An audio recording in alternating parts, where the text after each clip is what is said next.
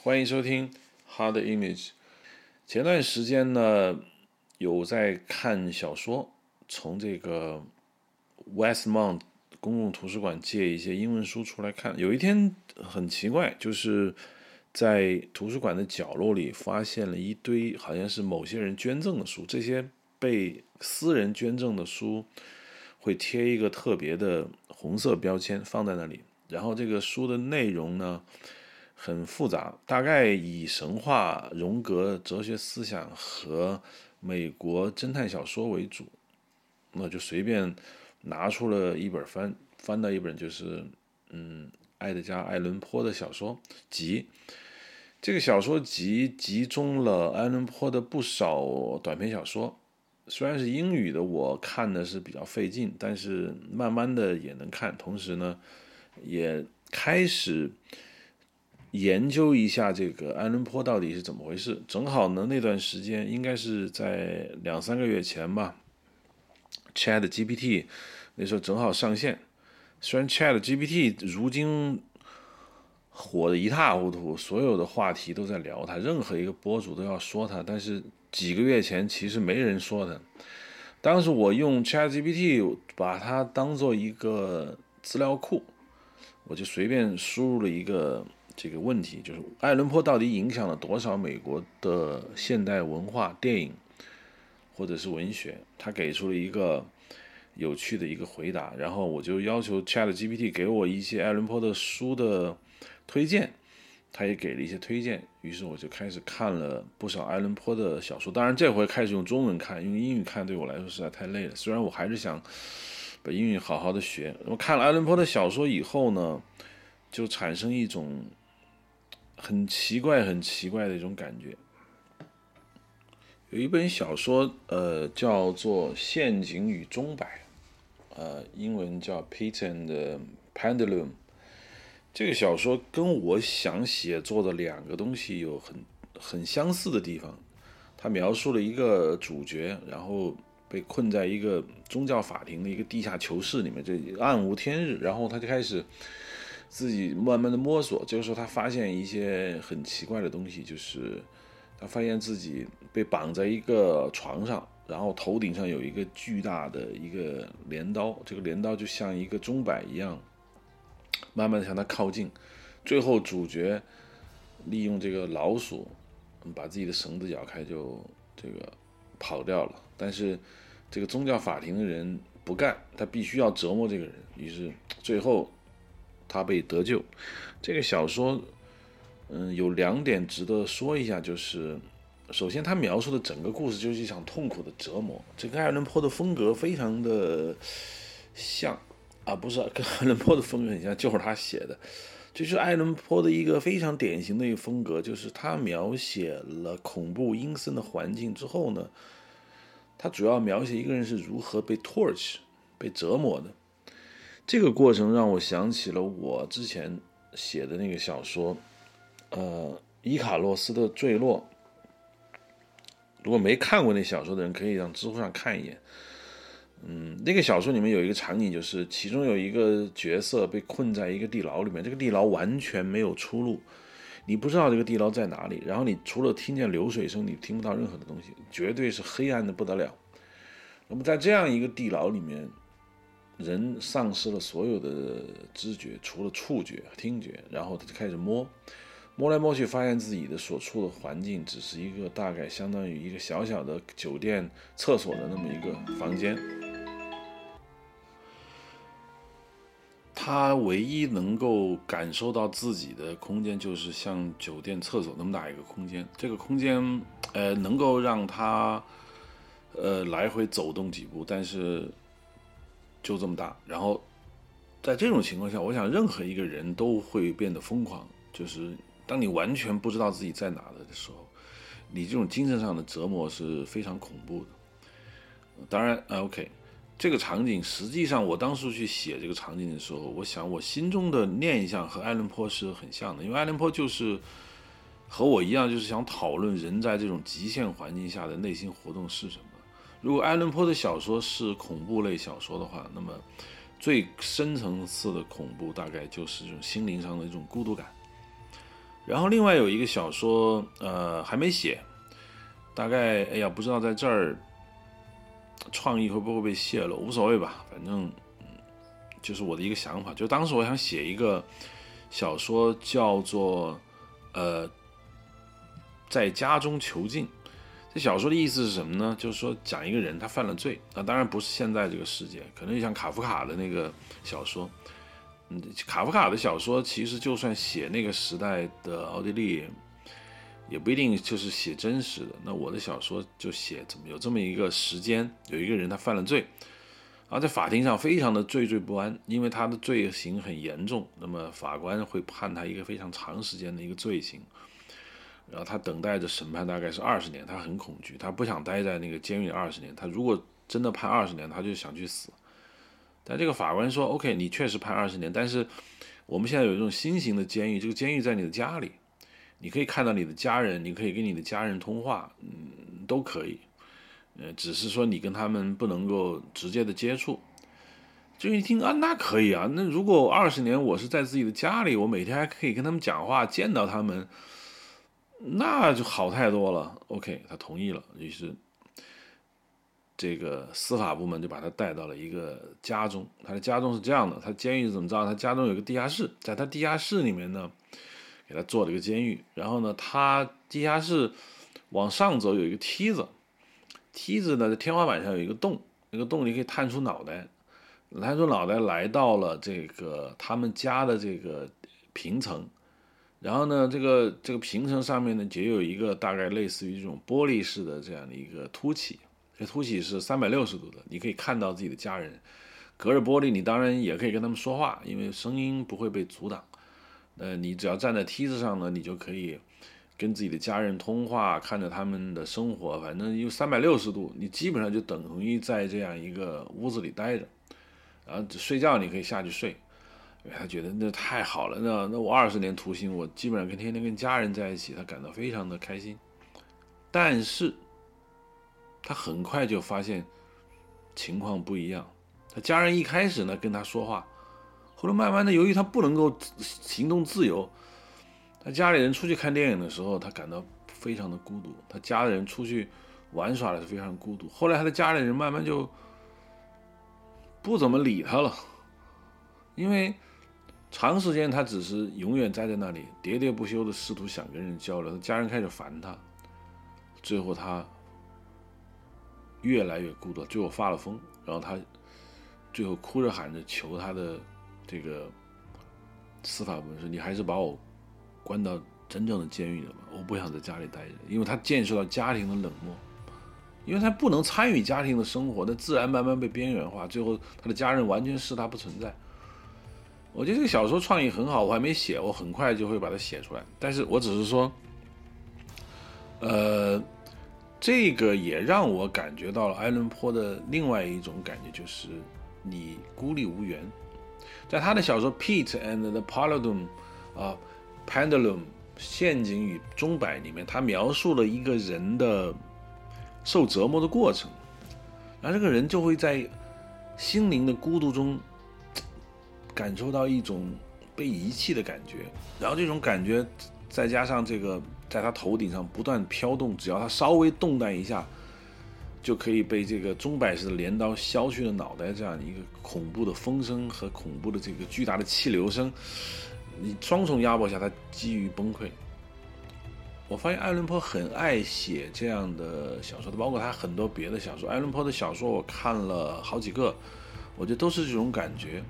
艾伦坡到底影响了什么呢？我觉得艾伦坡小说对于美国现代文学，包括电影，甚至我想后面的像史蒂芬金啊，像那个 Lovecraft 的那个呃特苏鲁这样的神话，都有很重大的一个一个开创性的一个影响力。那么我开始读艾伦坡的小说之后呢，我就产生了一种小的想法，就是我在想，哎，为什么？小说可以这样写呢？在此之前，在爱伦坡之前，零星的或许有一些小说专门去写这种很怪异的这种这种叙事，呃，但是爱伦坡绝对是第一个把这种这种很难形容的这种小说技法推广到极致的这样的一个人。自从爱看了这个爱伦坡的小说以后，让我产生了一种想法，就是故事可能永远都是那些故事。那么，人类到目前为止在文学创作或者直接说叙事上面的真正的创造力，并不来自于讲了一个没有人经历过、没有人理解，甚至完全没有人想到的故事。因为故事本身建立在人类的生活，人类能产生共情能力或者能够理解的故事，都是世界上曾经发生过的故事。那么，对曾经发生过的故事进行拼贴、改造。修正或者丰富，呃，实际上并没有跳出原来的这种人类生活的本质上的束缚。即便是那种 fantasy 小说写了很多上天入地的这样的故事，但不过就是把原来人类的神话和人类现实生活做一个更进一步的一个开拓。但是讲故事的方式发生了很多变化，从最早的神话式的叙事。包括到后面的呃预言，包括到后面不断的改进这个叙事故事，直到了从十七世纪开始的小说技法和文学叙事技法的一个非常大的发展，就发展出非常多的这样的一种一种叙事的故事。首先就是呃多重叙事，像从荷马史诗开始呢，它是全景式的这种叙事，它是上帝的视点。尽管它有主人公，呃，但是它基本上是单一视点，其实就是一个上帝视点。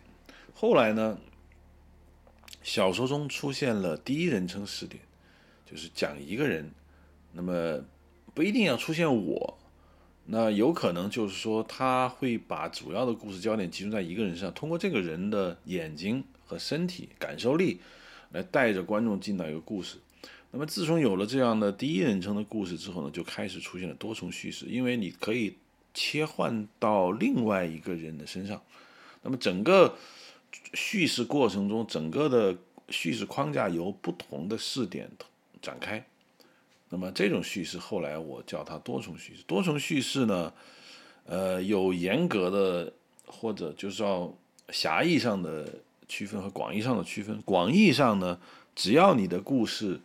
是采用不同的视角，呃，其实像《水浒传》，你可以说是多重叙事，因为它从一开始的鲁智深的这种视角，然后进到林冲，然后再进到宋江、武松，它不停的在换，但是他没有严格的用第一人称去写作，他只是说，呃，武松想怎么怎么样，然后林冲想怎么怎么样，呃，大致有一种感觉。它其实也可以算作这种我们叫做多重叙事、多视点。那么比较严格或者狭义上的多视点的叙事，那就是得是对我去想什么，或者完全站在呃不同的人的内心世界去去想。因为即便是林冲或者是武松去想什么，作者施耐庵同时他还可以写别人的心理，他只不过故事的主角是他。那么严格意义上的多视点呢，实际上就某其中一个单视点来说，他不了解别人的事情，观众严格的被带入这个单一视点，这个当然也很多，相对比较现代的小说有非常多的这样的一个这样的方法，嗯，你比如说像《雪山飞狐》啊，其实就是多试点，那每一个人讲述自己的回忆的过程中的时候，他并不知道别人怎么想。那雪山飞狐就是一个比较严格意义上的一个多试点吧，像坎特伯雷的故事啊，呃，像这个薄伽丘的一些小说呀，其实都差不多，就是每个人去讲一个故事，但是，呃，这种每个人讲一个故事呢，实际上并没有太大意义的这样的一个创新，因为。太大意义的创新前提建立在就是你确实是一个新发展出来的一个新的一个分支，多重叙事只不过是把原来单一叙事进行了一个物理层级上的一个叠加，它应该是加法，它不能是乘法的这样的一个一个关系。因为多重叙事你很容易想到因为我讲一个人的故事的时候，那我我想，那我和那我故事中我还可以用另外一个人的角度去讲这个故事，完全是一样的。尽管这种创新不是很早就发生，大概人类过了几千年的单一视角叙事之后，直到近代才开始有多重叙事，但这并不太让人感到吃惊。后来人们就开始不断的开始翻新这个叙事技巧。多视点叙事目前依然是叙事的主流，相对不是说叫主流，相对说，如果你想创新的话，它是创新的主流。你比如，就像这个《冰与火之歌》，应该叫 《冰与火之歌》。《冰与火之歌》就是多重叙事，它就不同的视点、不同的角色，站在他自己的角度上来讲故事。那这种。很多电影、电视剧都使用这样的方法，这就不用多谈。那么，更新一点的故事的技巧呢？我叫它嵌套叙事。什么叫嵌套叙事呢？就是人们经常说的啊，从前山这个山上有个庙，庙里有个和尚，呃，这个和尚跟旁边的小和尚讲故事，他说从前有个山，山里有个庙啊，这个就叫做嵌套叙事 （nested）。就是这种叙事，这种叙事呢，呃，也不是说很难被想到，但是简单的像这个我刚才说的老和尚这种例子，那是一种嵌套叙事的一个特例，他只是告诉你怎么样去嵌套叙事，但实际上不可能，嗯，这么去讲一个故事，因为这故事不断的在重复，在递归，这种递归故事只是。一种技法上面的一个描述，真正你要把内容填装进去，还是需要一定的手段的。你比如说，我后来我发现，为什么呃卡尔维诺的小说《寒冬夜行人》，呃让我觉得有一种呃特别异样的一种感觉，就是它却它里面就使用了这种所谓的这种多重视点加嵌套叙事，它都不能叫呃戏中戏。因为很多人会把嵌套叙事跟戏中戏混淆。什么叫戏中戏呢？哈利呃，什么哈利波特、哈姆雷特里面就有戏中戏。当王子哈姆雷特向他的叔父克劳迪亚展示他的阴谋的时候，他不能直接用嘴说出来，于是他就让宫廷的这种演员去演了一出戏，在这个戏中出现了。这个国王被毒杀的这样的一个情节，让克劳迪亚产生了巨大的一种震撼，这就叫戏中戏，就是在故事中套一个故事，但这个不叫做递归叙事，或者不叫做嵌套叙事，真正的嵌套叙事比这更高级，这个就叫戏中戏。但是呢，这个戏中戏是比较简单层面的戏中戏，因为假设呃，我们的哈姆雷特王子在故事中的这个戏剧舞台上讲别的故事，也可以同样传达这种效果。他他不一定要讲这个跟主体故事，也就是克劳迪亚毒杀了哈姆雷特爸爸的这样的一个完全类似的故事。他可以讲一个嗯别的故事，只要他能够点出来是一场弑君活动就行。所以它简单意义，它只是简单的戏中戏，但真正意义能够做到。你嵌套的故事和本体的故事存在一定关系的，那就少之又少了。像《寒冬夜行人》，嗯，是一种非常复杂的一种嵌套叙事。没看过《寒冬夜行人》的小说的人呢，我建议大家可以看看，呃，意大利著名作家卡尔维诺的小说。卡尔维诺的小说，嗯，《寒冬夜行人》是一个非常特别的小说，它你很难用语言来形容他是怎么结构这本小说的。他讲的是小说的主人公去想去借书看，借书看了之后呢，他发现这个书啊印刷上存在着错误，这个印刷错误出现了，这本书呢出现的是不同的好几本书的混在了一起，于是这个小说主人公就看一本小说的同时呢，他又看了不同的别的小说的故事，实际上就是一个短篇小说集。这个卡尔维诺把自己可能。夹带私货，就是他想他有一些小说他没有机会发表，或者他觉得不成熟，或者他没办法独立成章，他就把它塞到这个里面来。就是说，小说的主人公看到了不同的故事，他可是他一想，他他想看原版啊，于是他就决定去把这本小说呢拿到这个图书馆去说不行，我我要我要换。然后图书馆人告诉他说，嗯，这个可能有一个确实是搞错了。那么你可以跟另外一个人，他有另外一本书，你们两本书合在一起，可能就是完整的这个小说。你你可以跟他进行交换。于是他就找到了这样一个人，那对跟这个人进行交换。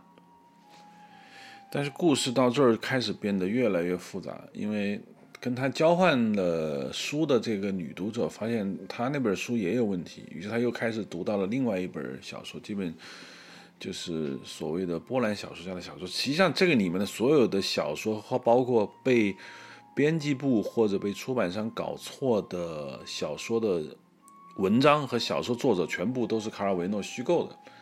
那么后来故事开始越来越复杂，因为他们找了出版社，然后又开始寻找为什么会出现这种装订错误，原来是小说的翻译家，呃，怎么怎么样怎么样，这就非常复杂。总之，《寒冬夜行人》这本小说的本质就是创新，就是叙事方式上的创新。它你很难用嵌套叙事和多重叙事这两个标签去贴它，它是这两者的混用。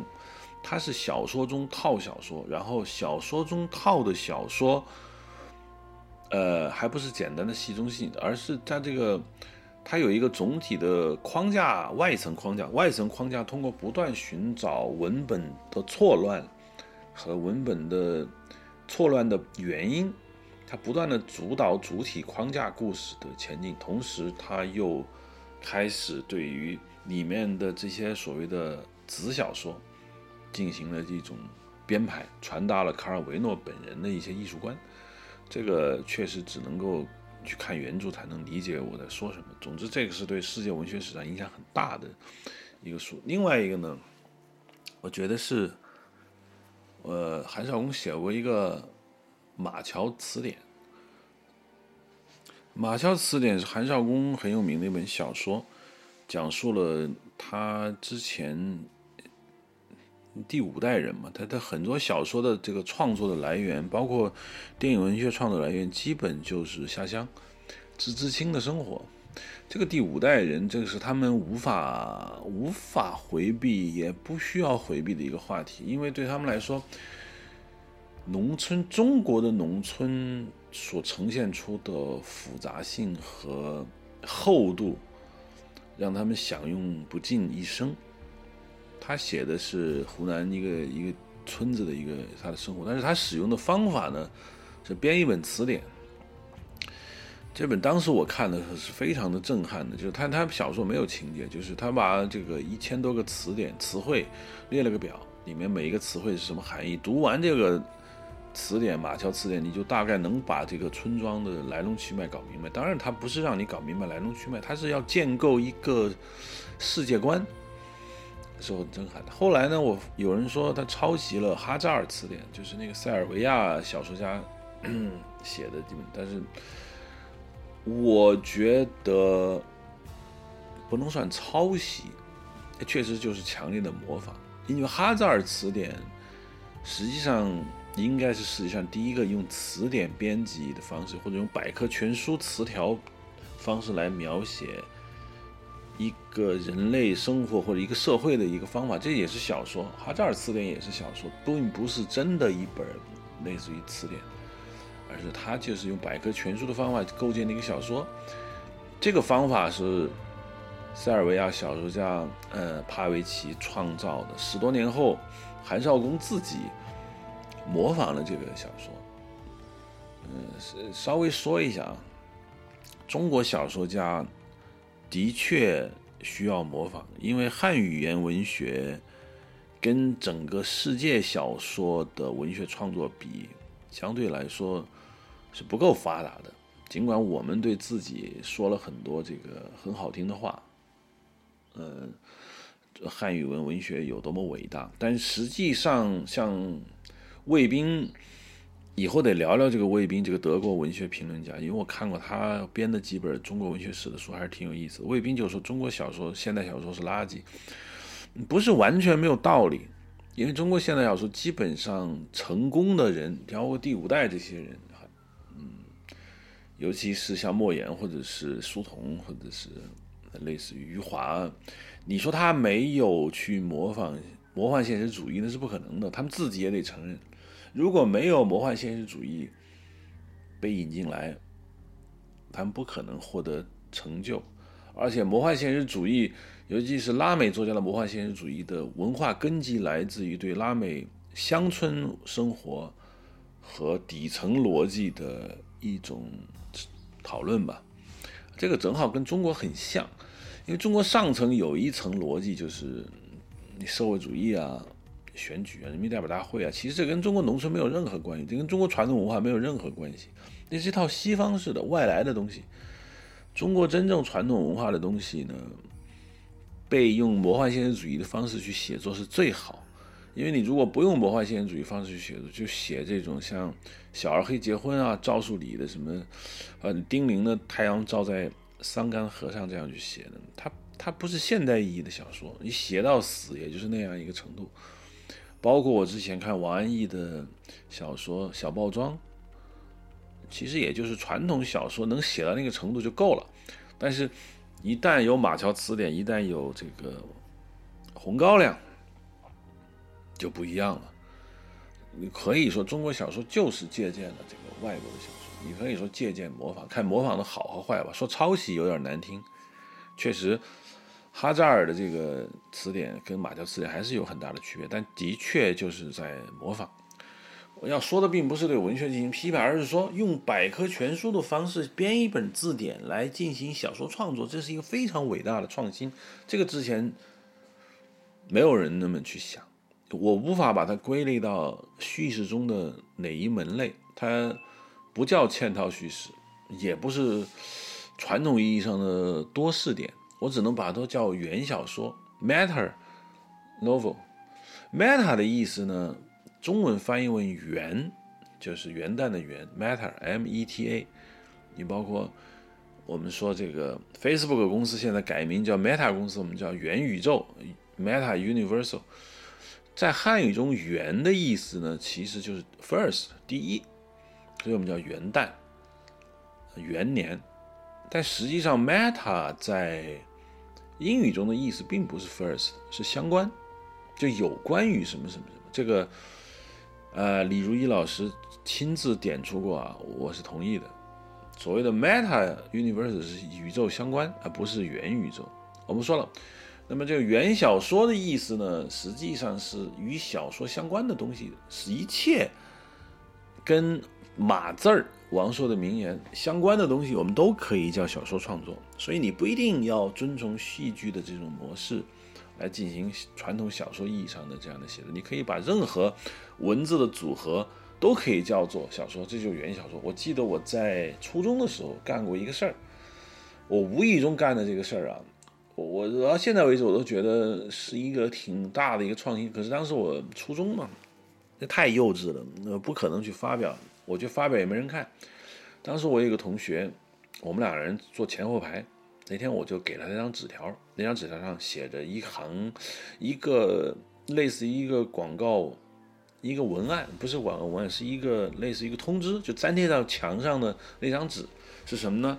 是讲的是。呃，孙悟空还是猪八戒发布的一个声明，意思就是说啊，今天我们有个活动，然后我们呃要呃嗯，大概玉皇大帝 天界上面的那些人去参加我们的一个 party，然后我们什么时候来，什么时候走，然后就这一张告示，我就给了我坐在我后排的那个男孩，他看了之后觉得很有意思，他又写了一个别的，类似于又是一个通知。啊，然后后来我们开始越来越写的越来越多，大概就是建构了一个整个在孙悟空、唐僧师徒四人取完真经、封了佛以后，他们在天界的生活，完全是使用的告示、广告牌、通知、新闻稿的方式，建构了一整个一个一个事，就随便写，你想写什么都行，甚至比如说我不干了，辞职声明都可以。这个就有点像现在，呃，人们用三国时期的朋友圈截图来建构一个小说是一样的。我把这儿也叫原小说。当时我确实觉得这个很有意思，但是没有想过这是一种原小说。那如果现在去写呢，可能就没有太大意义了。但是我只是用这个例子来说呢，就是说，其实叙事有很多种技法，这就是我说的这个呃，就是我们所谓的现代叙。现代叙事重点不在于你讲了一个没有没有人听过的故事。就像你无法去想一个没有人见过的颜色一样，人们是没有办法想象出来。他没有见过的颜色，你说什么他都不知道。所以呢，这个就是现代小说的意义，在于它对叙事技法上面的一个革新。好，那我们这一期的主体讲的其实就是《红楼梦》。嗯，《红楼梦》才是我真正要讲的一个东西。《红楼梦》的。小说高度就不用就说了，因为我没有打算去讲《红楼梦》，因为讲《红楼梦》的人，我肯定不够格。这也不是自谦，而是因为之前写过，知乎上写过一个回答，讲《红楼梦》为什么好，那完全是建立在，呃，不是从我今天讲的角度来说的。当时的意思是说，《红楼梦》好在它的细节，尤其它一种幻灭，嗯。幻灭是很少被人能够认真感受到的东西，因为经历过非常奢华生活的人，他的幻灭和贫穷一生的人的这种幻灭有本质上的不一样。这个小说它的魅力在于给你盖了一个豪华的大楼，然后当着你的面把它烧了。烧掉这个楼，可能曹雪芹没来得及写，但是建构这个楼和打告诉你他要把它烧了，这个信息他是传达到了。所以当观众提前得知这么伟大、这么繁华、这么奢靡、这么美的东西要被毁的时候，那虽然此刻他还没有被毁，那他此刻所发生的任何一件事情都值得被关注、被纪念。这就是小说本质上的一个特点，就是将极度繁华的东西当你的面打破，而且打破之前还告诉你我要打破，然后在这个极度繁华的东西上面再去添砖加瓦，那所有人都知道，如此添砖加瓦必定是一场轰轰烈烈的幻灭，茫茫大地真干净，这个是他小说的核心致命的一个优势。我没有看到别的小说这样写。中国古典小说，包括《红楼梦》之前的，我之前说过的，嗯，平山冷艳吧。这些中国传统叙事上讲过，《红楼梦》之前也写了几本家族内部的那种这种这种所谓的情感纠葛，完全聚焦在一个家族内部的小说也有不少。相信曹雪芹也借鉴过平山冷艳，甚至他应该大幅度借鉴过这个《金瓶梅》。《金瓶梅》有一点幻灭的那个意思，但《金瓶梅》我觉得不如《红楼梦》的地方就在于这层幻灭的意思没有说出来，它比较，因为《金瓶梅》的作者明代可能从叙事技巧上还停留在，呃，又很难用语言形容，汉语都找不到一个词汇，就是说，他写《金瓶梅》里面的。残忍也好，繁华也好，奢靡也好，甚至那么多色情东西也好，目的并不在于幻灭。我觉得它在于一种讽刺，或者是一种所谓的道德宣教。就是你看看这些东西，我写的这么的奢靡，写的这么的细，但这东西是不好的。我写这么细，只是告诉你，呃，有一种东西叫残酷，就这东西都没了。你看是不是很可惜？我觉得它仅仅停留在这儿，但是《红楼梦》它不是，《红楼梦》它的目的就是要告诉你，一切，嗯，鲜花似锦、烈火烹油的生活就一定会没有。它是一种哲学意义上的一种幻灭感。当初王国维引用叔本华的很多哲学观点，其实讲过了这些事情，就是说，《红楼梦》小说的作者的目的。不在于展示繁华和哀叹自己的可惜，这个就不像张岱。呃，张岱或许是《红楼梦》的有有意思的作者，但张岱的说自己爱娈童、爱美食、爱这个爱那个，他是一种幻灭，但是他这种个人的幻灭，《红楼梦》的这种幻灭感是一种大厦的轰塌。这个我认为是这个原著小说带给大家的一种致命的一种魔力，这种魔力是无意中建构起来的，还是有意建构起来的？这个我们谁也不知道。但是他小说好，就确实好在这儿。那我觉得这个观点在那篇文章已经传达过了，就不用在这儿再重复。我的意思是什么呢？就我的意思是，如果说《红楼梦》的小说只是在这个层面上有所呃意义的话，那写《红楼梦》小说的人他就不止一个人了，就很多人。关于《红楼梦》小说的作者，那是红学家们特别爱。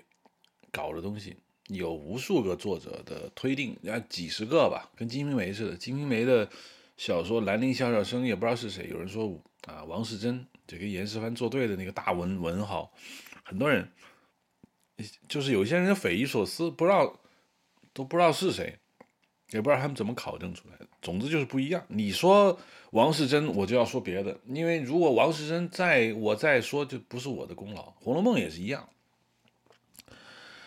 胡适说《红楼梦》是曹雪芹写的，看似无力反驳，因为太多的证据，包括极其合情合理。但是蔡元培就说不是，蔡元培他没有说《红楼梦》是谁写的，他就说是明代的遗遗民，是道明之作，就悼念明朝的作品。曹云飞就说那不是，有的人说是洪升，就是写那个长生殿的戏曲的那个作者是洪升。有人说是吴梅村，就冲冠一怒为红颜的那个作者；还有人说是李渔，也写肉蒲团的。嗯，有人说是袁枚，有人说是纳兰明珠，啊，当然不是他爸纳兰容若。呃，纳兰容若说反了，就不是他爸纳兰明珠。也有人说冒辟疆的，但实际上呢，我觉得不重要。就算是曹雪芹写的，那曹雪芹这个人，他自己能不能写呃写小说，我们完全不知道，因为曹雪芹这个人物没有出现在任何能够直接证据证明了是《红楼梦》作者的任何的文本中。他最良好的两个朋友，呃，就是当时的清朝的两个宗室，也就是皇亲国戚吧，敦诚、敦敏兄弟。写了不少跟曹雪芹唱和的诗，但是没有一首诗直接说他就是《红楼梦》的作者。这两位跟这个曹雪芹交往很密切，但是并没有说他写了本《红楼梦》，这就是很多人质疑的地方。当然，敦诚、敦敏兄弟两人，他有他的朋友，他们也不止曹雪芹一个朋友。他那些朋友是说过的，说大概说，嗯。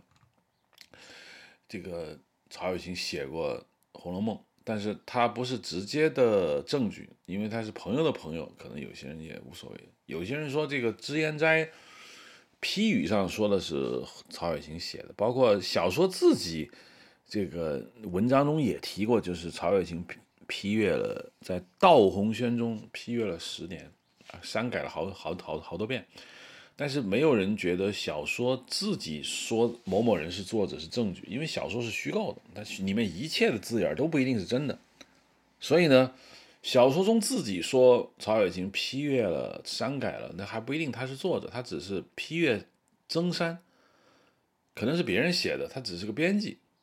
那只有脂砚斋，这个脂砚斋懂《红楼梦》的人都懂，他是作者的一位好友，他说是曹雪芹写的，但有人说那不是。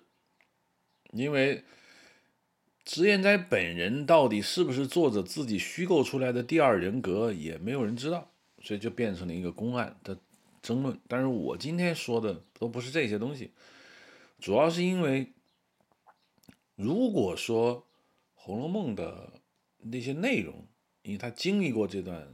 这像这个江南织造曹家的这样的一个生活类似的，我相信还是有人。这就为什么我们说张岱也可以啊，张岱也可以写。张岱当年也是明末大公子，是不是？他也经历过的繁华，他的繁华也没有到这个程度，我们不知道。但是他可以去虚构，可以去想象，也不是不可能。也就是说，个人的人生经历，在这个小说中所占据的比重虽然很重要，但是它不是这个小说具有划时代意义的唯一的一个一个观点，一或者一个原因吧。那对于我来说，我看这个小说的最大的一个特点，除了我之前讲述的，还有就是它的叙事的技法。这叙事技法在小说中的第一章。就变得非常非常的这种明显，这就我今天要谈的主要的重点，就是《红楼梦》的开头。《红楼梦》的开头呢很复杂，它的第一回叫“甄士隐梦幻石通灵，贾雨村风尘怀闺秀”，这名字起的非常的糟糕，因为实际上第一回写的内容远远不止这么点东西，但是这个。《红楼梦》的开头给了我一个非常强的一种感受，就是这是前无古人的一种开头。我知道一个小说的开场不好写，但是像《红楼梦》这种开场写法的，我是没有见到过的。我才疏学浅，中国小说、古典小说也没有尽读，我不知道有没有别的小说写过这样的一种开头。我们可以跟大家来分享一下我对《红楼梦》小说的这个开头的这样的一个玩味吧，因为。它是真正意义的现代小说嵌套叙事的一个非常典范的一个例子。嵌套叙事在中国古典小说中或许有，但用的很少，而且没有用的像《红楼梦》这么好。因为《红楼梦》本身小说充满了一种梦幻感，这种梦幻感是怎么建构起来的呢？它是让你感觉为什么它是一场梦，它是一场幻觉，它用什么方式让你觉得它是一种幻觉呢？我觉得它用第一回。嵌套叙事来说明了这样的一个整体的办法，我们可以为大家来这个分析分析这个《红楼梦》的第一回它是怎么写的。《红楼梦》的小说，我认为，呃，是一个非常经典的一个嵌套，一共有五层叙事。第一层呢，就是小说中的第一段，第一段是这么写的：“此开卷第一回也，作者自云。”曾经历一番梦幻之后，故将真事隐去，而借通灵说此《石头记》一书也，故云真事隐云云。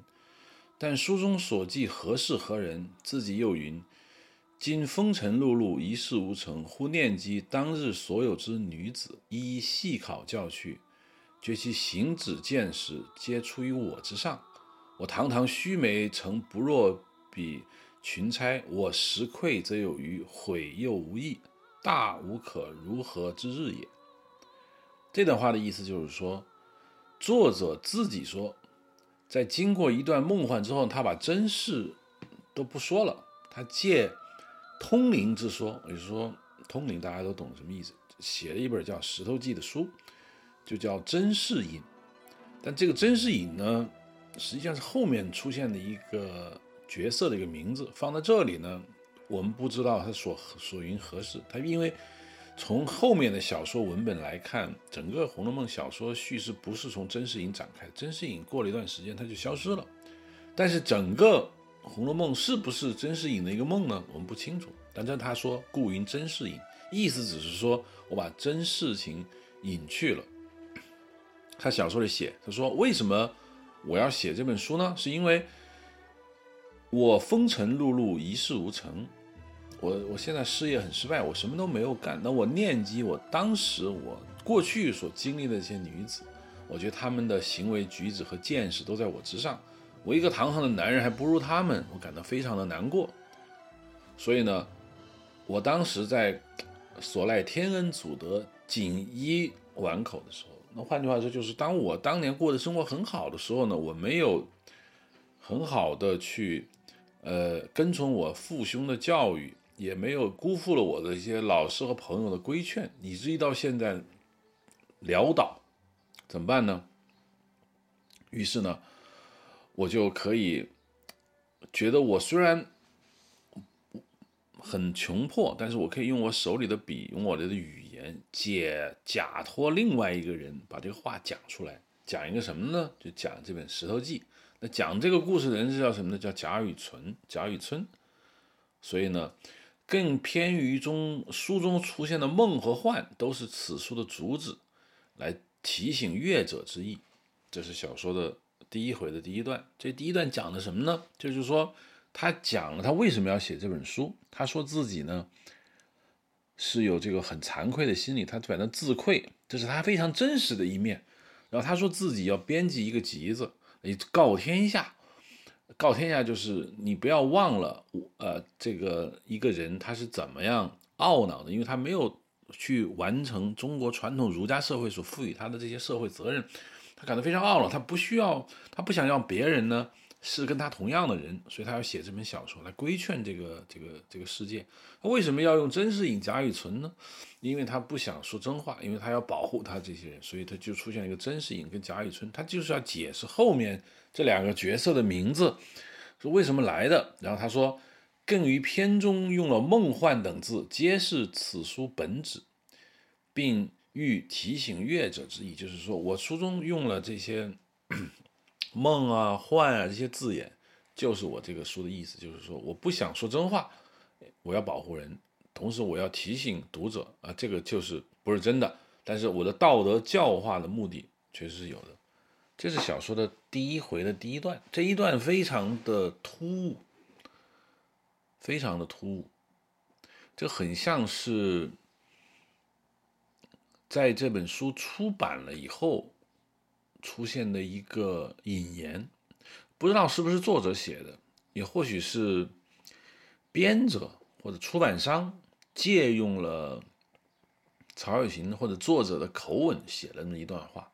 因为他直接从第二段开始，他就把这个话给否定了。因为他第一段他说他自己一事无成，半生潦倒，然后他经历了很多很多这个女子，这些女子都在他之上，他觉得自己很惭愧，他于是他就写了本书，他要把这个意思呢表达出来。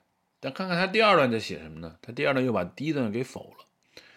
他说是这么说的，第二段写。看官，你道此书从何而来？说起来近乎荒唐，细玩起来颇有趣味。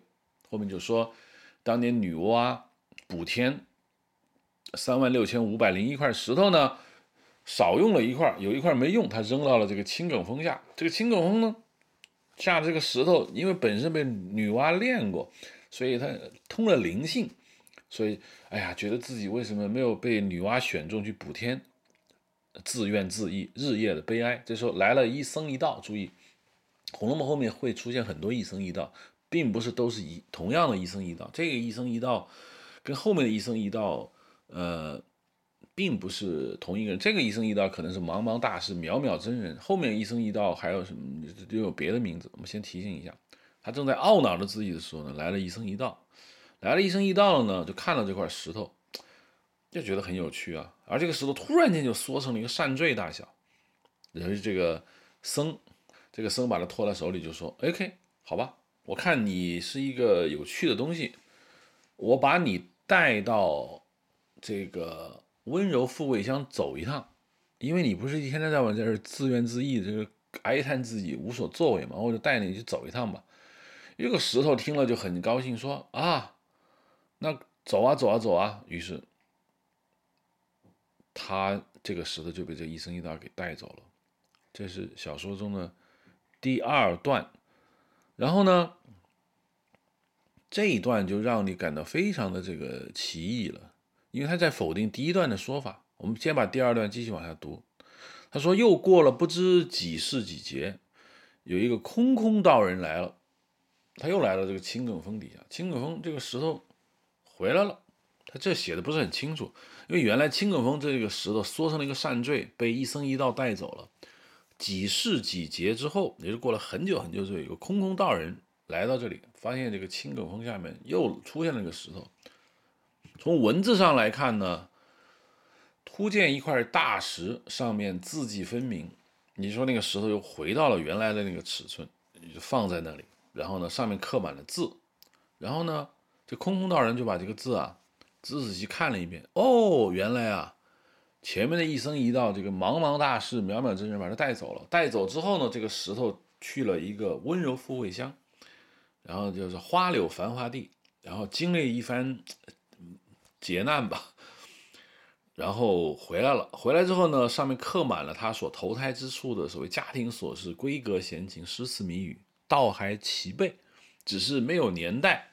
后面有一个结语，他们写的“无才可去补苍天，望入红尘若许年。此际生前身后事，欠谁继续坐其船？”意思就是说，他把自己被渺渺大事。茫茫大事，渺渺真人所带走经历的这一段温柔富一样的生活，全部把它放进来了，把它写出来了。当然，应该是他自己写的，因为石头通灵嘛，他自己有这个能力把自己的经历全都写出来。空空道人看了一遍之后就说：“嗯，你这个故事啊，有些趣味。不过据我看，第一条无朝代可考，第二并无大忠大贤、理朝廷治风俗的善政，只不过有几个异样女子，或情或痴。”或小才微善，我纵然抄去，也不算一本奇书。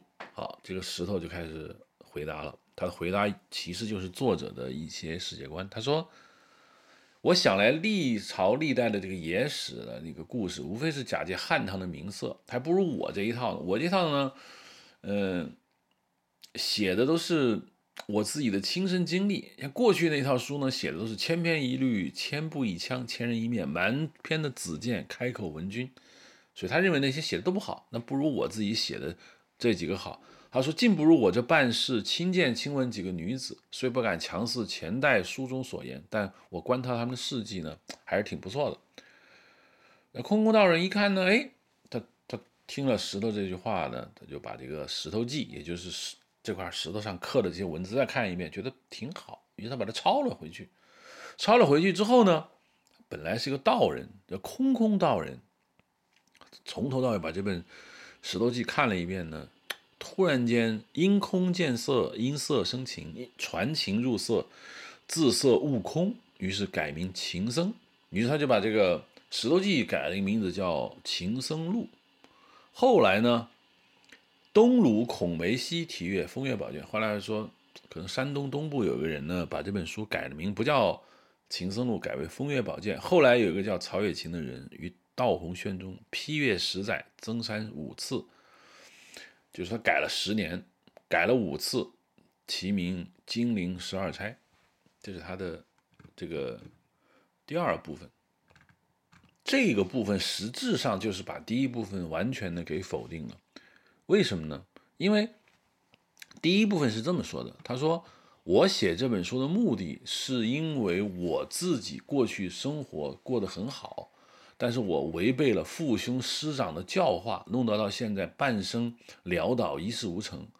所以为了这个目的呢，我假借贾雨村、甄士隐这两个名目，我把我自己的事情写出来，然后呢，告诉大家，提醒大家注意。不要像我这样，这是小说第一段。这段写的很清楚，作者是人类，而且是根据自己的生活所写的。但第二段他就说了，这个这个这个东西是怎么来呢？这个东西来自于一个石头，这个石头是因为补天所造成的，而这个石头补天所造成的东西呢，很明显。是被空空道人呃，被这个一生一道带走投胎所经历的这个事件，那么我们这这就不再是一个人类作作者了。那我想问一下，这个第一段和第二段之间的关系是什么呢？我认为关系可以这么看：第一段呢是整个故事的这个主旨，这个故事的主旨呢是说。一种道德教化的意义。那么第二段很有可能是整个小说原来的开头，这就为什么我猜第一段是后面补上去的。因为真正的小说开头就是这么写的，因为这才是一个传统意义上的，就是所谓的奇幻开头，就是就你别找我麻烦，我这本书啊，就是一个通灵的石头自己去人间投胎走了一番的记录。它不是我的意思，这只是那石头做了个记录。当然，谁都知道啊，任何小说作者假借任何办法去写什么，呃，这是某某人我听来的故事，或者是某某人讲给我的故事，那都不是真的，那都是你你自己想写的。虽然读者都知道这样一个写作方法，但是这一段很有可能呢是是把原来的这个第一段给破坏掉了。那这是这个小这个小说的这个第二段，但这么一读下来，你会让这个小说多了一层维度的理解。因为我看完第一段之后呢，我知道你的主旨方法。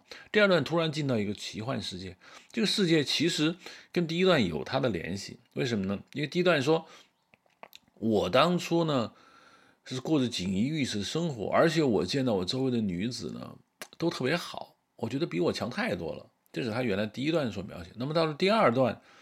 这个石头说了基本上非常类似的话，他是说的这样的：他说，过去的这种野史呢，作者不过写出自己的两段什么情诗艳赋，更捏得出男女二人名姓，又避旁天一小人，博乱其间，如戏中的小丑，可厌也。知乎者也，非礼即文，大不近人情，竟不如我这办事亲见亲闻的几个女子。他是这么说的。实质上就是把第一段的内容重复了一遍，但这个口吻已经变成了这块石头的口吻。第一段的口吻呢是作者本人的口吻，这两个口吻显然就是一个。但是这种文章的做法和文章所给你改给到的一种交相辉映的这种感觉，让你觉得就是就特别有意思。那么接下来。他是不是就停在这儿了呢？就开始正式写这个《红楼梦》的故事了呢？没有，这就是我觉得这个小说的开头的这个嵌套叙事非常奇怪的地方。他说，空道人因为读了这本《石头记》，也就是这个石头兄自己写的自传，结果悟了，变成了情僧，于是呢，写了这本书叫《情僧录》，但他不是写的，就抄了这本书，然后这本书变成了《风月宝鉴》，同时又变成了。金陵十二钗，而这个金陵十二钗呢，是这个，呃，曹雪芹自己写的，自己改的。那么到这儿，基本上这故事就是说，OK，我们都齐了。既然写到这儿，那么后面我们所看到的所有的文本，基本上就是这个《石头记》的内容。那就《石头记》就讲啊，我当年呃投胎转世到了一个什么什么地方，它其实就是贾宝玉。你完全可以用贾宝玉的方式去开场。那就是说我投胎到了一个叫贾府的地方，因为我过了一生，我的一生是怎么怎么样的，这是非常合情合理的。但这个小说并没有这样去写，它又多了一层叙事。这一层叙事呢，是从第二段开始的，因为什么呢？因为因为从第二段中呢，我们已经接受到了一个信息，就是说曹雪芹他不承认是自己写的事儿，他是别人的事儿，自己就是个编辑。为什么呢？因为他说，因为曹雪芹在第二段说，这个《情僧录》被改成了《风月宝鉴》。我拿了这本书之后呢，我又改了改，删了删，出了一本书叫《金陵十二钗》。然后这就是《石头记》的这个缘起。那换句话说，这到底是不是曹雪芹自己的事儿呢？显然就不是了，因为这本书在曹雪芹介入之前就已经写好了，不是写了吗？《石头记》。就石头自己的记录，他已经被写好了。那曹雪芹只是个编辑，那就不是他的事儿。既然不是他的事儿，那第一段是谁呢？第一段不是说我写这本书的目的是什么？是什么？是什么？写的非常清楚，这就是作者本人的话。那如果说作者本人这段话不是曹雪芹的话，那么在第二段出现的这个曹雪芹到底是谁呢？这就产生了一个非常大的一个疑问。这个疑问在我之前看的时候，其实我并没有意识到，因为第一段看了，我觉得这就是曹雪芹，这是曹雪芹自己说的话。但是如果不是胡适给你考证出来，曹雪芹当年的生活和当年他自己跟这个曹家的这样的一个一个一个整个被荣华富贵到幻灭的这样一个一个过程，你是无法理解第一段在说什么的。但是对于过去的读者，在没有读过胡适的考证文学，甚至是当年清代乾隆时期这篇小说的读者来说，他没有人关心作者是谁。那第一段是怎么回事呢？第一段就非常的变得非常奇怪。所以我觉得这个小说的这个第一章，也就是第一回吧，给人以非常复杂的一种嵌套关系。就我们被弄糊涂了，到底谁在说什么？第一段呢，像是作者写的；第二段呢，作者。变成了曹雪芹吗？显然不是，因为从这么看呢，曹雪芹根本就不是作者，他只是个编辑。那作者就是这块石头。那石头自己写的东西直接被拿出来被人抄了，发给读者看就 OK 了。那第一段又有什么目的呢？所以这让人非常的奇怪。好，我们简单的说，我的推测是，第一段完全是编辑部、出版商，可能是陈委员他们自己放进去的，或者高鹗他们自己扔扔进去的。可能原本的小说不是这么开头的。好，这是我的一个假设。那么接下来往下看，那《红楼梦》接下来就写什么呢？我说了，完全可以从宝玉开始写，因为你都写得很清楚了，这就是石头的自传。那从宝玉写没有任何问题。但是他又开始写这个甄士隐了。他说：“石头记缘起即明。石头记既然的缘起，也就是写作目的，既然我已经告诉你了，正不知那石头上所记何人何事，看官请听。”换句话说，他就开始完全完全的去把《石头记》和《石头》这个自传的原本内容来告诉你。他这么说：“他说，这个当日地县东南，这东南有个姑苏城，是最是红尘中一二等富贵风流之地。当日地县东南，什么叫当日？就是说，石头兄自己说。”我在投胎转世短世的那一天，地陷东南，东南方向地陷了。那边有个姑苏城，在那儿呢是红尘中一二等富贵风流之地。这个就是一生一道所谓的茫茫这个大事，渺渺真人所给他许诺的，就是我要就是要带你去一个温柔富贵乡。那么显然这个地方就是石头自己的说法，就是说。他们果然把我带到了一个温柔富贵乡哦，那这地方是姑苏，就是现在苏苏州。那在这个苏州城里面就出现了一个叙事，这就是石头的叙事。但这个石头开始讲故事的时候，石头这个 identity 这个角色本身在这个故事中在哪里呢？我们现在就不知道了，因为这个石头在这个故事中它不存在。啊，他是这么说的。他说，这个姑苏城里面有一个一个乡绅叫这个甄士隐。这个甄士隐呢，嗯，每天种花养草，手底下他有一个女儿叫英莲，现在三岁。然后他怎么怎么样，怎么怎么样，这个是非常那个正常的一件事情。这就算我们的正式文本开始吧。但这个地方就让我感到有一点困惑，因为如果文本正式开始，他使用了一个很客观的一个视角，他引出了一个叫甄士隐的人物。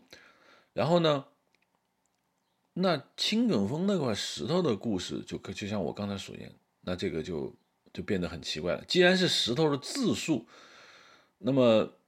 交代甄士隐呢，我觉得可以接受。你未必一定要用我们说刚才所说的第一人称诗人去写，就是通篇都是我，那那那并不一定。你既然是石头的自述，你当然可以从甄士隐开始。问题在于后面，甄士隐又听到了一生一道的故事，又听到了石头讲自己的来历，这就是递归了。因为我的自述，也就是说，这个石头兄青埂峰下这块石头，他的故事一定要从。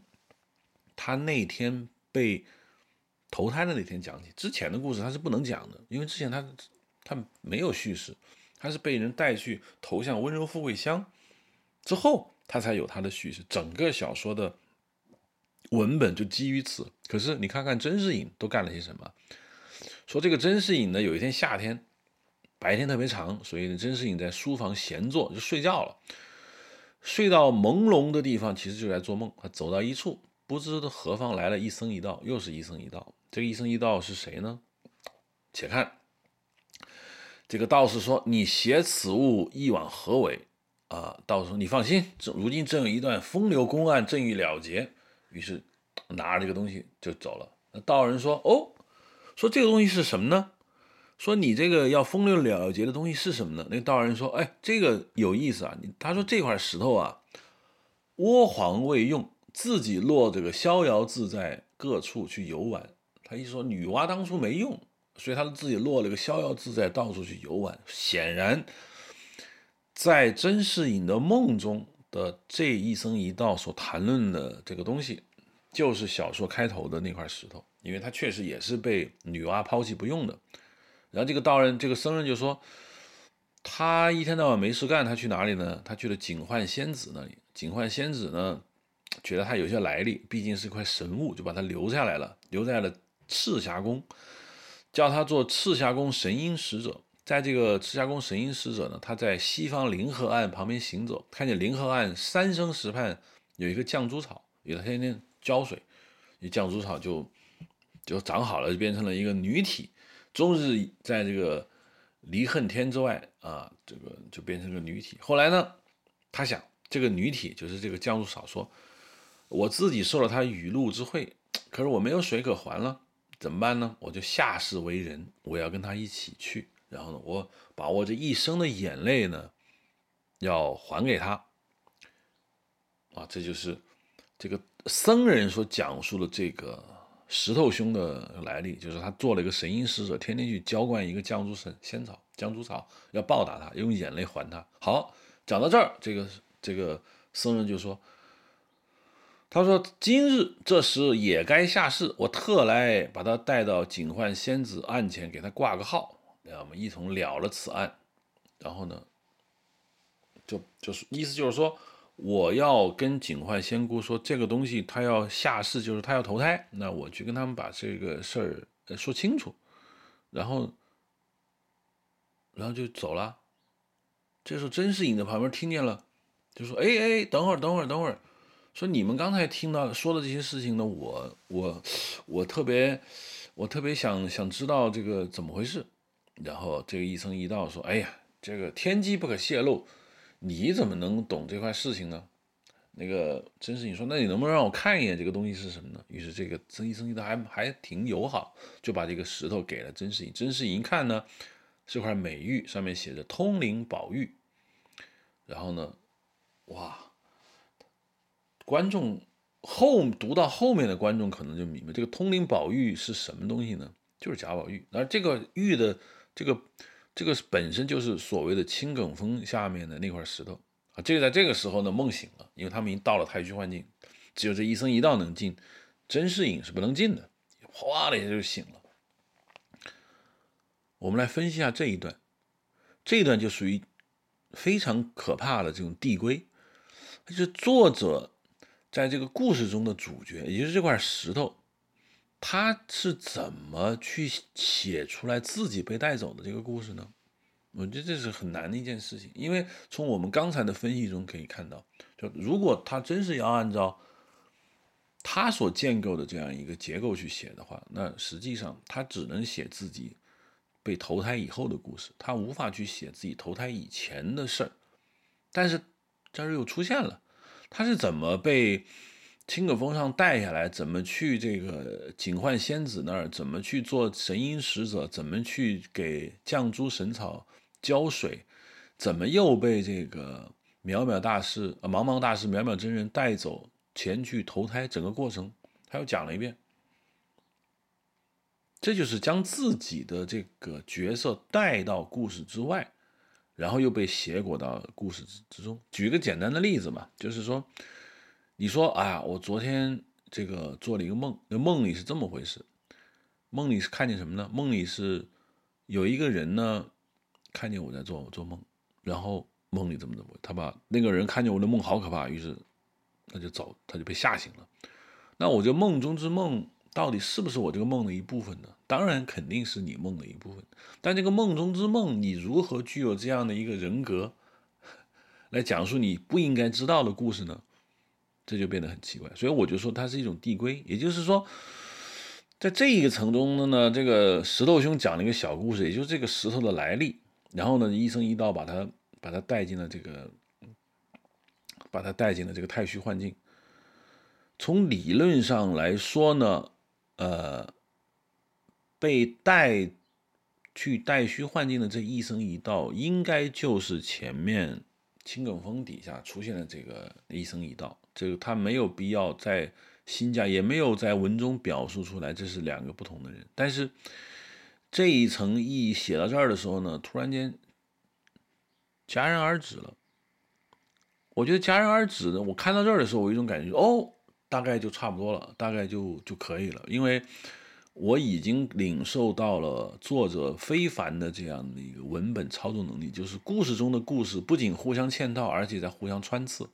也就是说，故事的主角所讲述的内容，还讲了自己是如何被别人带进叙事的这个过程。这是一个典型的一个递归过程。这个递归过程在计算机语言上有时候是不能够实现的，也是有时候人有时候递归元素不能，一个递归函数不一定能够把自己递归进去。但在这个里面，曹雪芹也好，或者是什么作者也好，他是可以递归的。那么接下来就更有意思了。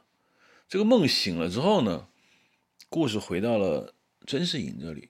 那甄士隐呢，作为一个现实时空啊，也就是说，在《石头记》里面那个现实时空这样的一个人，我们估计就接了地气，就没有那么多梦啊幻的东西。那么看甄士隐都干什么了？我之前在回忆《红楼梦》的时候呢，我大概到这儿，你问我后面的故事是什么，然后我就好简单，后面的故事就是，呃，有一个叫贾雨村的一个书生住在葫芦庙，然后郁郁不得志，然后碰见了甄士隐，甄士隐给了他一笔钱花，说你去考考试吧，因为这个贾雨村就带着他的钱走了，同时呢，甄士隐的自己的女儿弄丢了，弄丢之后呢，没了，但实质上这中间有一个。插曲一直被我遗忘，那插曲是什么呢？这个甄士隐醒来以后呢，把梦里面的事给全忘了。这个时候，他奶妈抱着他英莲，也就是他的小女儿来了。哎呀，他觉得哎呀，真是好玩，他就抱着自己的女儿在这个门口玩耍。这是又来了一僧一道，这个一僧一道理论上就不是茫茫大师、渺渺真人，因为首先。那两位仁兄呢，是在甄士隐的梦中出现的。现在甄士隐梦醒了，他抱自己的女儿在门口站着。现在又来了一僧一道，这两个人显然不是梦中的人。如果是，那那甄士隐一定会说：“哦，为什么梦中的两个人真实出现了呢？”现在他没有写这样的文字，那显然他就不是。那医生一道看着这个甄士隐抱着这个英莲，就说：“哎呀，施主，你把这有命无运。”累积爹娘之物，抱在怀里作甚？世隐听了，只是疯话，也不理他。那僧说：“舍我吧，舍我吧。”世隐不耐烦，抱着女儿就走。那僧对着他大笑啊，娇生惯养，笑啊，笑你痴。菱花空对雪丝丝，好房佳节元宵后，便是烟消火灭时。哎。这个一生古代小说里面，一生一道，当然里面念一首诗，那是不得了的事情，那那就是预示着你的未来和命运。那甄士隐也是有点根底的人，马上就醒悟过来了。难道说这两个人在预测我的未来？马上就问，就问说：“哎，你们俩是谁？”那个道士说：“你不必和我们同行，就此分手，各干营生去吧。三劫后，我在北邙山等你，汇齐了，同往太虚幻境消耗。”走了，这个地方要注意，出现了这么几个地方。第一，他们要去太虚幻境消耗，这让我感到有点困惑。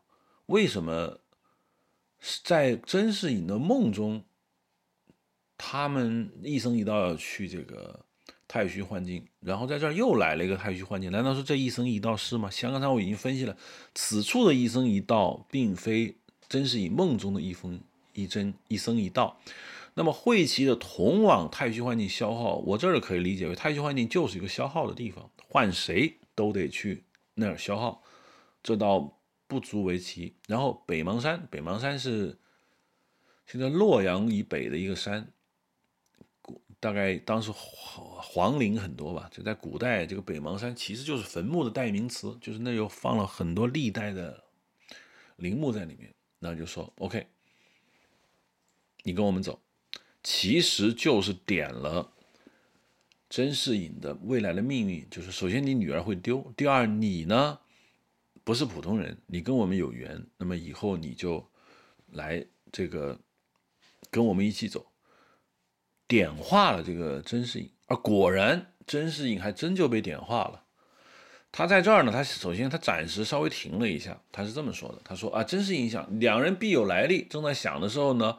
正在这个时候，有一个叫做贾化名石飞啊，别号雨村的人来了。也就发生了我刚才跟大家所描述的这个我脑海中的这种情节，就是这么说的。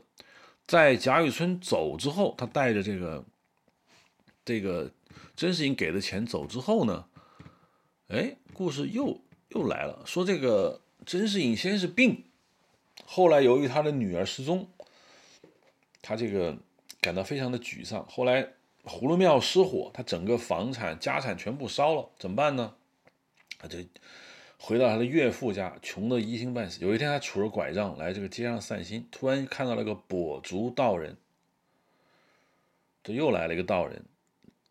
这个跛足道人当然就不一定是他前面抱着婴儿在门口遇到了一僧一道了，因为他其实作者也没有去写清楚到底谁是谁，他只是说这个跛足道人练了这个好好了歌。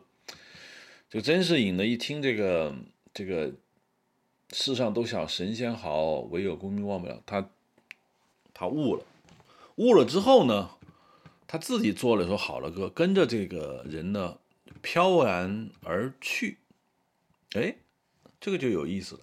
这一地方的飘然而去，应了这个整个小说的一个主旨。这个小说的主旨就是，嗯，整个世界是是最终是要被放弃掉的，整个世界最终是一场。这个无声无息的一种幻灭感。那甄士隐这好了歌，呃，他其实说的是同样那个意思。呃，读一下好了歌的原文，大家就明白，整体上说的就是《红楼梦》整体要说的。也就是说，甄士隐呢是小说作者用来传达小说意图的一个代言人，而且他自己的所谓的点化，所谓的。这个悟了道，实际上也表示了作者本人对于红尘往事的一种看破。基本上可以说，甄士隐不是传统意义上的一个小老头儿，呃，一个一个普普通通的故事的一个一个引引者。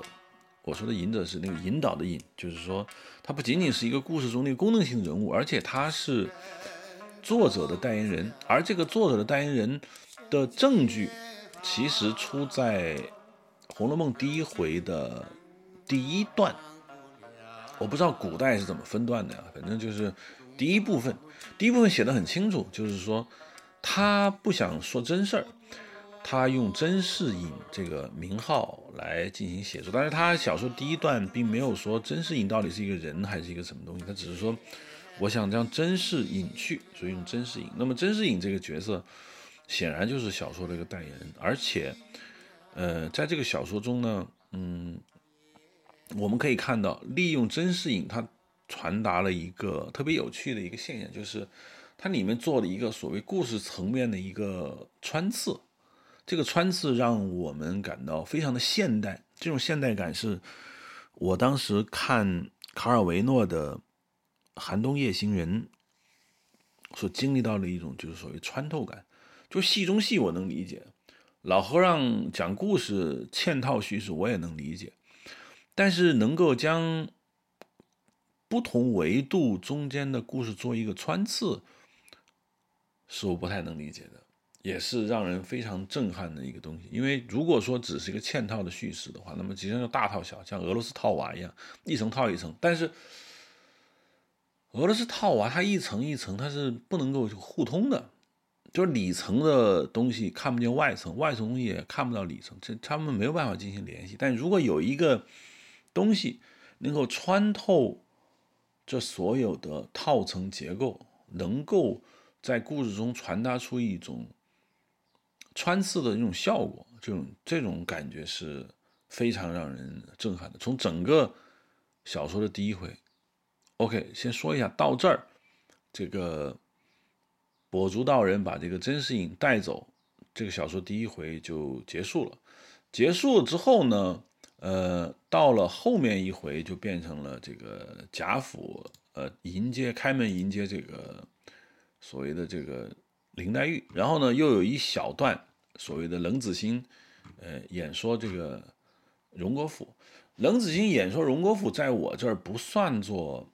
呃，所谓的嵌套叙事，因为古代人小说里面使用一种技巧，让某一个人来讲述整个世界观，这个这个是很常见的一种情况，尽管它也具备一定的嵌套叙事的一种特点，但是它本质上只是借用旁边的口给观众做一下科普，这个不做重点的描述。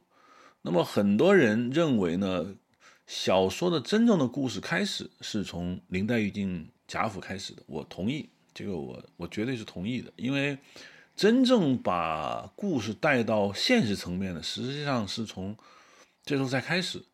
但我们回过头来分析这个整个小说的第一回，我觉得是我一直认为一直被忽视、一直被不太重视的一个一个一个一个回目，因为大家总觉得《红楼梦》很虚幻、很缥缈，竟使用了一些这个嗯虚头巴脑的一些神话故事，来让整个故事变得荒谬不经。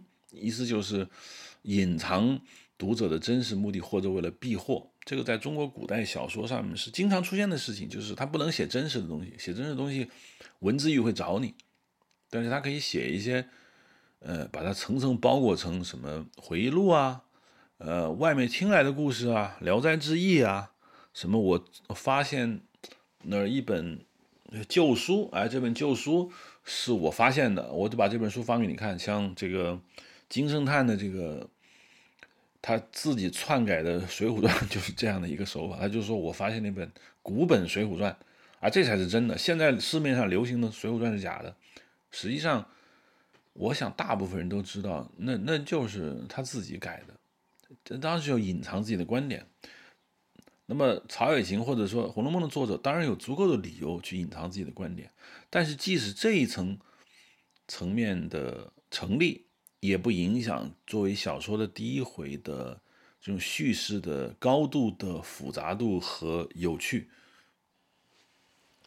当鲁迅说这个《红楼梦》是哀叹片于华林，我觉得这个是说的非常准确的。因为《红楼梦》里面字里行间所渗透出的那种丝丝的凉气，是你阻挡不了的东西。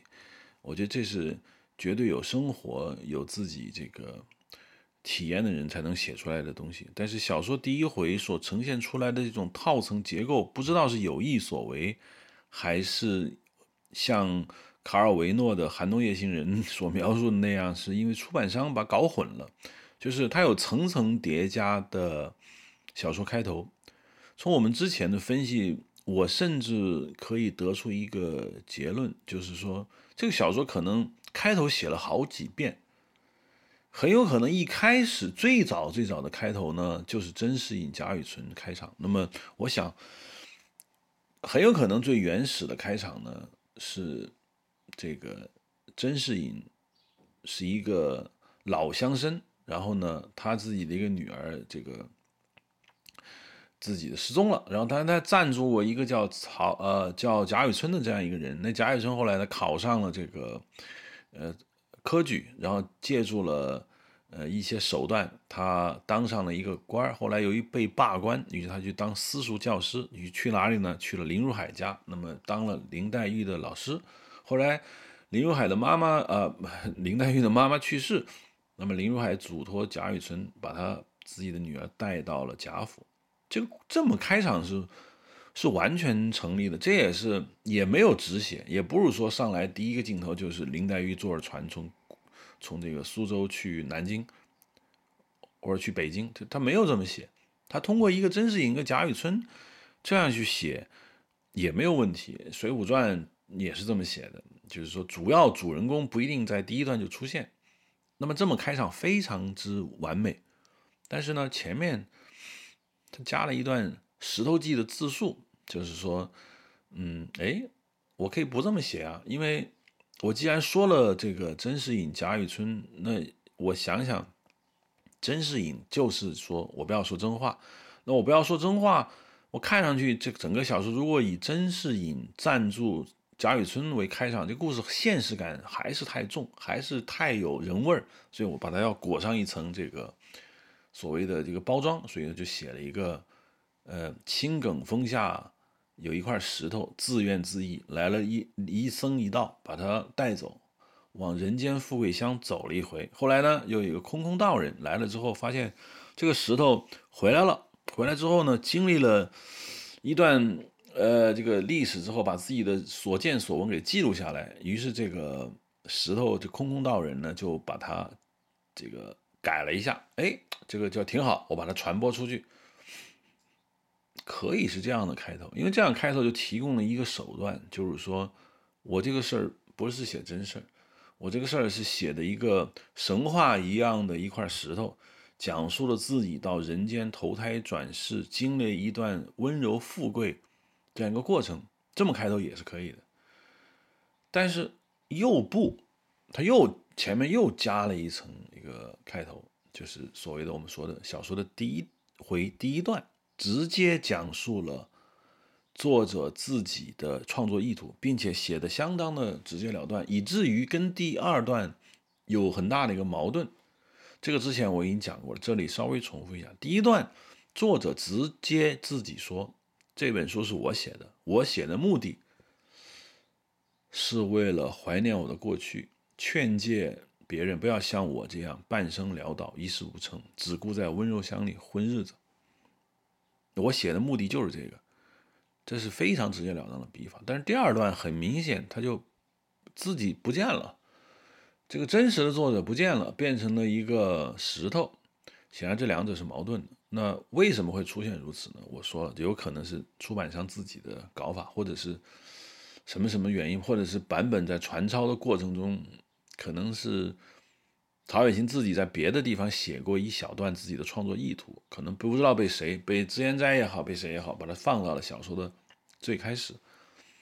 但是真正让我对这个小说第一回的这个多重嵌套，以及尤其这种类似于原小说，也就是我说的像《马啸词典》、像这个《寒冬夜行人》那样极具现代意识的，就原小说的这个这个玩法是它的穿刺。它最大的穿刺的意义在于，就是甄士隐这个人物的有趣性。他不仅是作者的代言人，而且他是好几层宇宙的一个桥梁。至少甄士隐这个人架起了这个《红楼梦》开场的多重宇宙中的最后两层。第一层是作者自述，第二层呢是这个青埂峰下的这个石头被这个被带走，第三层呢是他回来以后。一个空空道人见了他的这个记录，把它变成一本叫《情僧录》的书，然后又变成一本叫《风月宝鉴》，最后变成了《金陵十二钗》。这是第三层，第四层才说了甄士隐。但甄士隐显然没有，他有点积极，他没有老老实实的待在第四层，他往前穿透了整整两层，因为他见到了一僧一道。在这一生一道中呢，他看见了这两个人带手里带了一块石头，正在往前赶路。显然，这个一生一道带这个石头赶路，它是属于第二层的故事，咱甚至都不是第三层，因为第三层我说了，是石头记改名情僧录，情僧录改名风月宝鉴，风月改宝鉴又改名金陵十二钗，这是这个版本的流传史，这是它的第三层，第二层才是这个青埂峰下被带走的故事。那么显然。处于第四层的甄士隐，穿透了第三层，到达了第二层。他亲眼看见了一生一道带走石头去投胎的故事，而且在这一层中，他又研发出了一个新的故事，就是所谓的神瑛使者和绛珠仙草的故事。请问，神瑛使者和绛珠仙草这一个世界观到底有什么意义呢？如果他真是……原本就设定好的设定的话，他为什么不在第二层出现呢？因为很显然说了，在借助一生一道之后，他说这块石头因为补天没处可去，所以他转转悠悠来到了警幻仙姑那里。在警幻仙姑那儿，他他浇灌了一个绛珠仙草。后来呢，我们答应他要带他去享受这个温柔世界，享受人间的生活。那。这个在之前第二层讲述的，他没有提到这个事情。换句话说，他到了第四层，他才提。这就是我说的，他使用了一场那种所谓的穿透。这个穿透是非常惊人的，也是维度和维度之间的这种互相的沟通，有点像我们科幻迷爱说的虫洞。两个看似不可能的宇宙，突然有一个虫洞能够把它打通起来，这就是我觉得就是让我觉得非常有趣的地方。同时，这还是一场梦，这并不是甄士隐真实遇到了一个什么东西，是他在梦中所见。那么换句话说，在第四层，他的梦穿透了第二，他到第二层，同时通过这个梦的消失，他又回到了第四层，所谓的现实世界，其实还不是真正的现实世界，因为他这个离真正贾府的故事还不是在一起，只是在呃，可以说在地点上吧，在时间上。它是同一个世界，但是从故事主线流程来说，它还是另外一个世界。他在这个地方呢，甄士隐回到这个从梦中惊醒过来呢，等于按了一个 quit 键，退出了第二层宇宙，回到了第四层宇宙。在这儿，他又被一种世界观所影响，就是所谓的来了这个一个所谓的跛足道人，预言了他的女儿的生死。就说你女儿一定会死啊，一定会失踪，一定会跑，你你这个人也会命不命命也很惨。然后他后来果然应了这个预言，然后呢做了好了歌，好了歌，做好了歌。从表面上来看呢没问题，他是对作者创作意图的再一次的重现。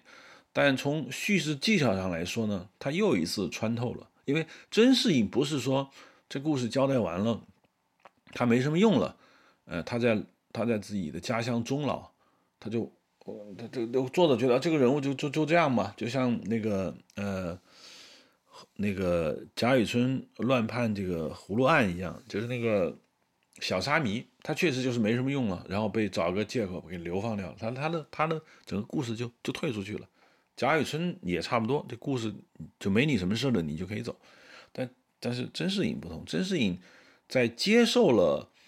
这个命运的安排之后，他唱了一首好了歌，然后他跟着这群人也去了太虚幻境去消耗。显然，他和石头兄本人是同样的一个等级和待遇，也就是说，他完全是可以参与到这个本书提纲挈领的这个总纲架构的。因为所谓的《石头记》本身，他讲述一个石头兄的故事，他自己。嗯，去被人带到人间富贵乡，就经历了一番。作为人类来说，也就是说，跟贾宝玉在一起生活的那些人，包括林黛玉也好，薛宝钗也好，所有贾府的人，不知道贾宝玉的过去是什么，他完全生活的跟贾宝玉同样一层宇宙。但是只有甄士隐知道贾宝玉的过去是什么。假设甄士隐没有跟着。那一生一道或者跛足道人走掉，他有一天去探望贾府。我们假设他有一天去探望贾府，他看见了贾宝玉脖子上的那一块通灵宝玉，他会怎么想？他会说：“哦，原来这个人，这个衔玉而生的这个人贾宝玉，就是那一生一道要带去这个警幻仙姑那里。”太虚幻境那里去消耗的人，也就是说，我知道你的过去，我知道你的上一层宇宙是什么，我知道你的来历，所以甄士隐就不再是一个简简单单的一个生活在《红楼梦》里面的众多人物中的一个，他跟贾雨村不是同一个维度，跟其他人更不是同一个维度，他穿透了整个多重宇宙。这个是让我感到非常吃惊的一个一个东西，这个是中国古典小说很难达到的一个高度。它，我不知道是无意中达到还是怎么样达到的这种，呃，宇宙 中间套宇宙，然后再生出一些枝节，然后打通这个宇宙的这个世界观，在第一回，其实应该也就是不到五六千字中做的非常的完美，这让我非常的非常的吃惊，尽管。甄士隐的地位那么高，他是打通这个宇宙的人，但是真正的宇宙的创造者，或者是随意贯穿的来回的人，当然就是作者本人。但作者本人是谁呢？是不是小说第一段第一回中出现的曹雪芹呢？